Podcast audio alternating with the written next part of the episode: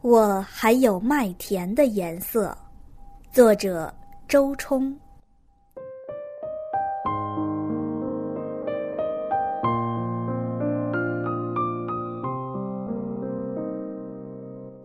马思思也不知道自己是从什么时候开始留意宋琦的，只知道有一天晚上做梦，没有任何预兆的，他就出现了。在梦里，他穿着松垮垮的白球服，额发长长的，沾着汗水，右手捞着一个篮球。他朝马思思走过来，一边走一边拍着球，偶尔漂亮的转上一圈儿。醒来以后，马思思再没入睡。他想到宋琦那个俊美的、长身玉立的少年，那个将篮球玩得风生水起的少年，那个喜欢武侠小说、喜欢白球鞋、喜欢吃竹粉、喜欢把椅子向后仰到极致却始终摔不下来的少年。他想啊想啊，想得自己怦然心动。一簇新鲜欲滴的心事儿，像一朵蓓蕾一样，开放在这个暗夜的高中校园里。第一线晨光映入窗帘的时候，校园还未完全苏醒。马思思洗漱完，冲出寝室，外面是一抹陈旧的天，灰暗高阔，人事一如既往。但奔跑在林荫道上的马思思觉得，这是一片新天新地，空气柔软，花朵寥烈，植株的叶子撒开了手脚，直向天空窜，绿的不可收拾，多么烈焰深情啊！他想，我的青春就要正式开始了。跑了两圈后，初阳升了上来。他站在夹竹桃的树荫下，等待早操的开始。远远的，宋琦正在栏架上练习扣篮。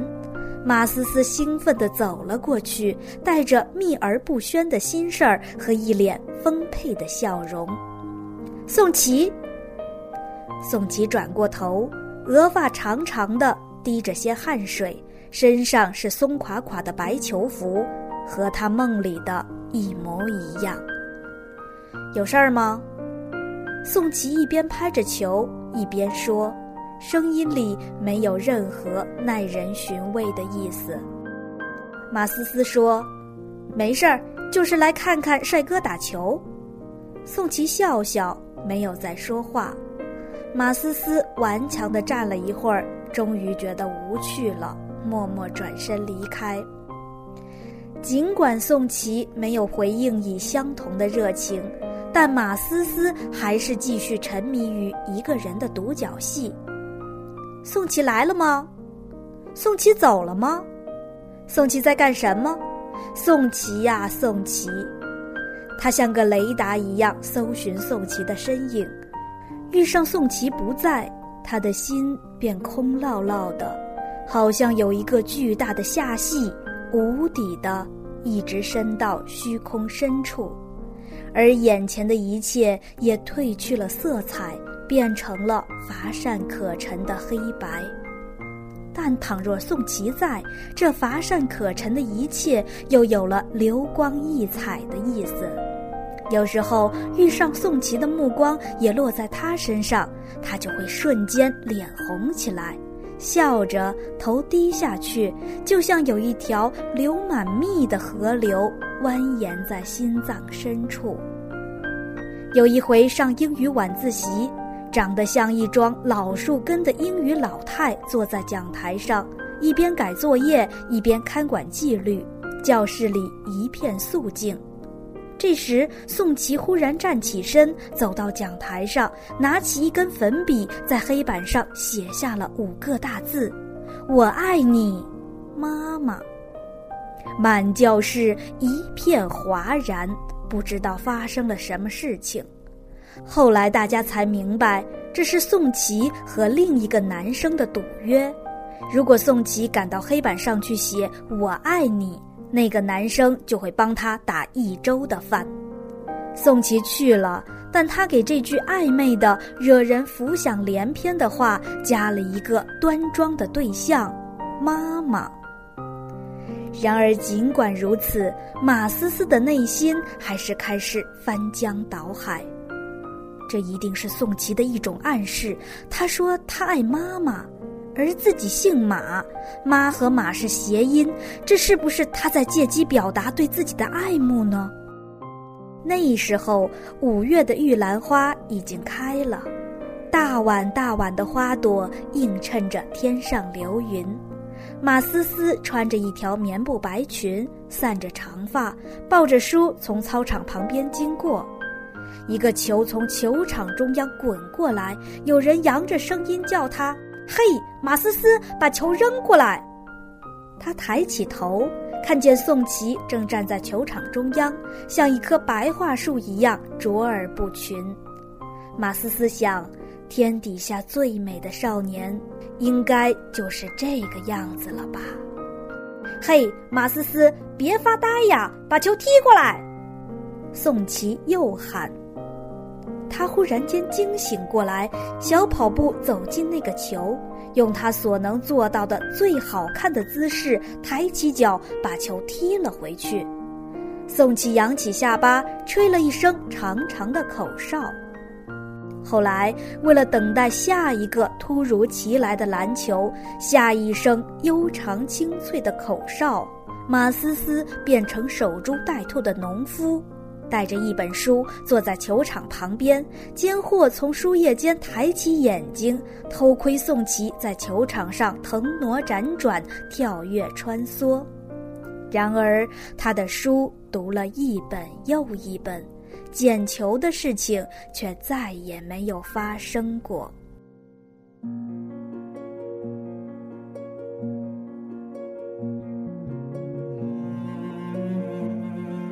周末的时候，马思思上街买了一碗红豆冰，坐在广场中央默默地吃。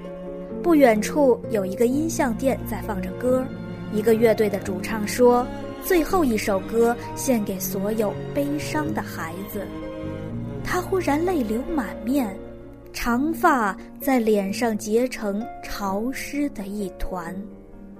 说到底，他是个羞怯的孩子。他没有勇气去问宋琦：“宋琦，你是不是也喜欢我？”他只有用别的方式来验证：摘一朵野菊花，如果花瓣是单数，就表示宋琦也喜欢我；如果是偶数，就表示不喜欢。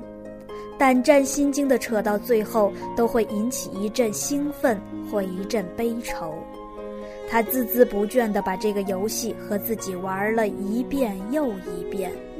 宋琦，那个近在咫尺却远在天边的宋琦，一直和他的这一切毫无关系。从城市的中央广场回去以后，暮色已经降临了，一轮皓月，米黄的，光晕温存。教室里一个人都没有。他对着满地月光，点着红蜡烛，铺开洁白的信纸，开始写一封永远寄不出去的长信。后来，这样的信他写了一封又一封，在每一封信的末尾，他都郑重地画满了红艳艳的心。那时候，班里还流行听一种迷你型的随身听，可以播放卡带，也可以录音。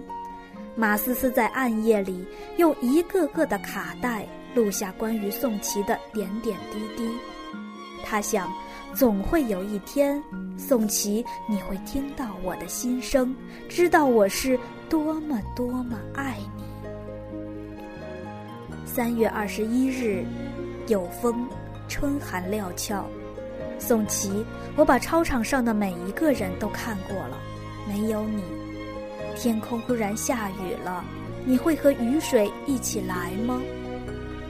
四月二十九日，夜已经深了，教室已经空无一人。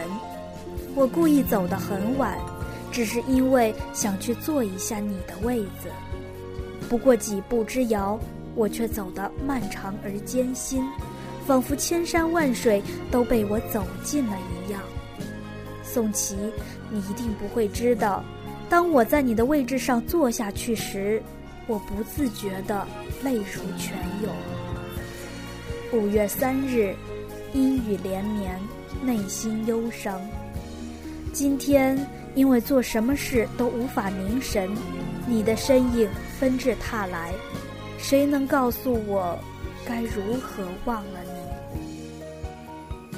马思思确信自己没有错过关于他的每一个重要细节，他知道宋琦所有的大事小事，他知道宋琦的服装款式和颜色，知道他最近看的小说和电影，知道他的爱好和梦想，知道他的小毛病和口头禅，而所有的这一切，马思思都记录在他的笔记本和录音带里。六月十六日，这是有月亮的夜晚，知了和青蛙一声接一声地叫着。宋琦，你在做什么呢？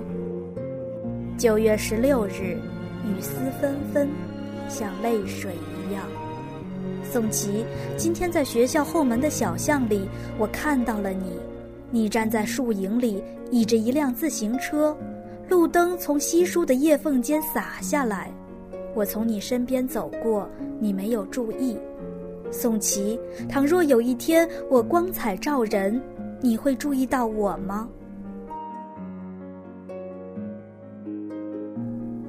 后来，马思思开始忙碌起来，她学习舞蹈，学习声乐，她去图书馆读书，她参加学校的各种演讲和辩论，在联欢会上担任主持，她越来越自信。出尽风头，许多男生开始打听他的名字和班级，给他写情书。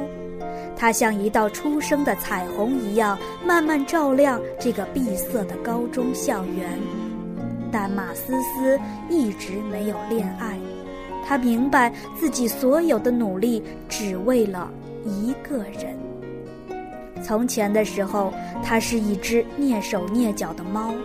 但现在，他想像一头豹，优雅又强大的穿过生命最好的岁月，穿过宋琦最柔软的情感。一月二日，雪花纷飞。昨天晚上是学校的元宵晚会，我化了妆，表演了独舞。宋琦在教室里等待演出的时候，我感觉到了你停留在我脸上的目光。你第一次看我那么久，我本想继续装作若无其事，但我到底脸红了，我手足无措，于是抬起眼睛。你像受惊的小鹿一样逃窜，宋琦，你永远不会知道那一刻对于我来说是多么幸福。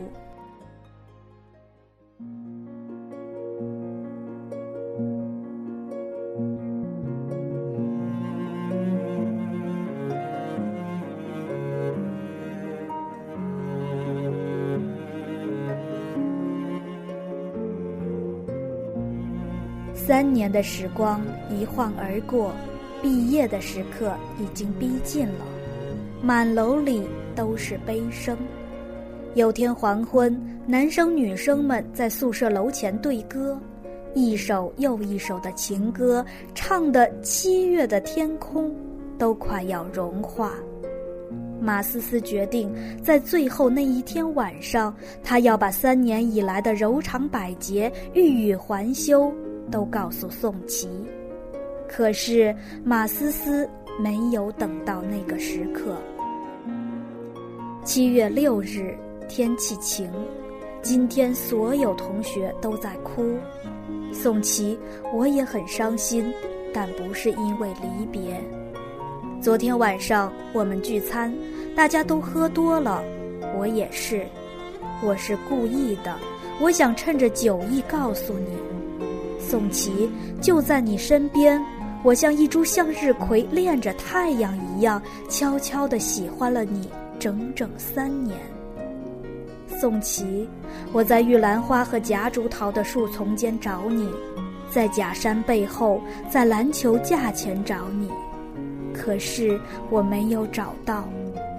很晚的时候，王玲玲终于告诉我说：“你把自己和另一个女孩锁在教室，因为你一直都喜欢他，你向他做最后的表白。”宋琦，那天晚上，月亮很大，夏夜的灯火很悲伤。你看见了吗？在你热切的表白的时候，你不会知道。有一个女孩的心，悄悄的在酷热的夏夜里冷下去了。宋琦，此后人生迢迢，我们各自珍重，后会有期。这是马思思录下的最后一段声音。从此以后，他去了北大，宋琦留在了家乡的一所大学。马思思把信件和卡带收进一个酱色木箱，上面写着两个字：青春。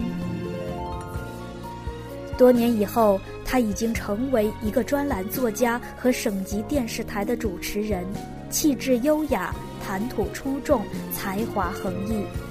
再后来，她结了婚，丈夫是一个温存睿智的男子，追了她多年。结婚前一个月，他收拾旧物品，又看见那个酱色木箱，一掀开，多年以前的旧事纷至沓来。如果没有那段暗恋，我还会写作，还会在屏幕上说话吗？他想了又想，终于否定。就像《小王子》里那只被驯养的狐狸，当小王子问他。那你还是什么都没有得到吧？狐狸说：“不，我还有麦田的颜色。就因为这点颜色，他成为现在的马思思，与众不同的马思思，发着光亮的马思思。”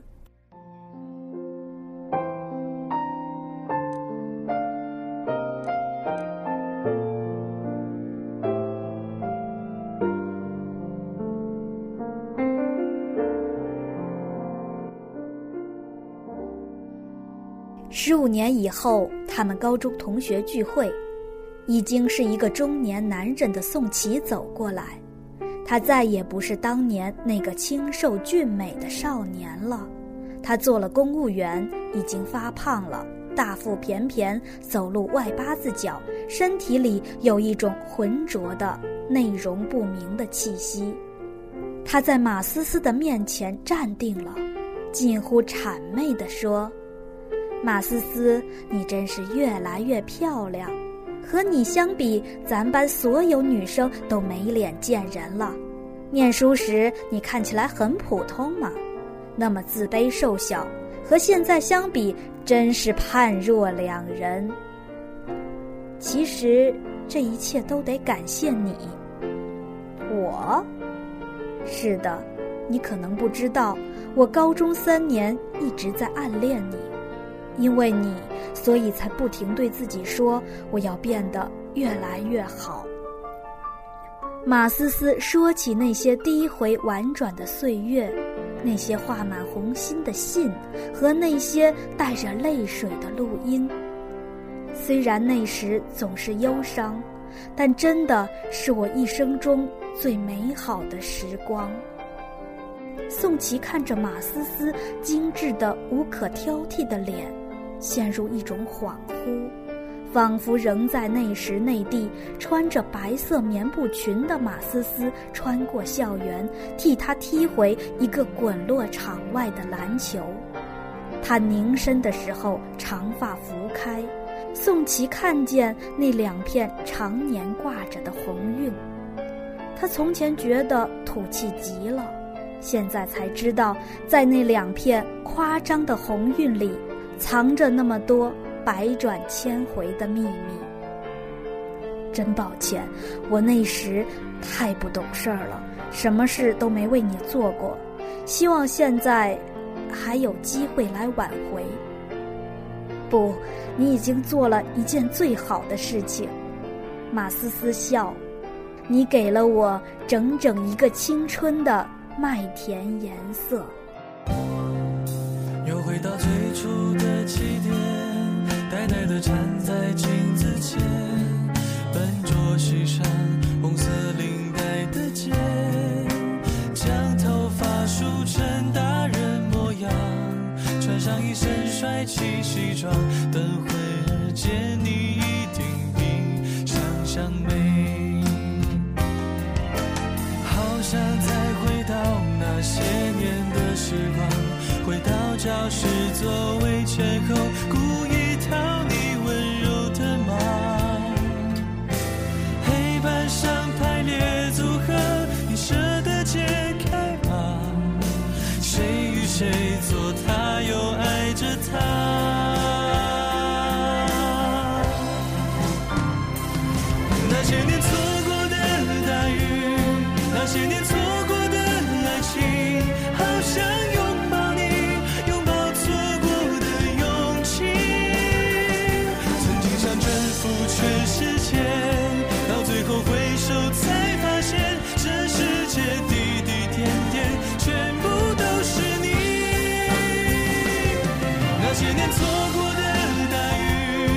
那些年错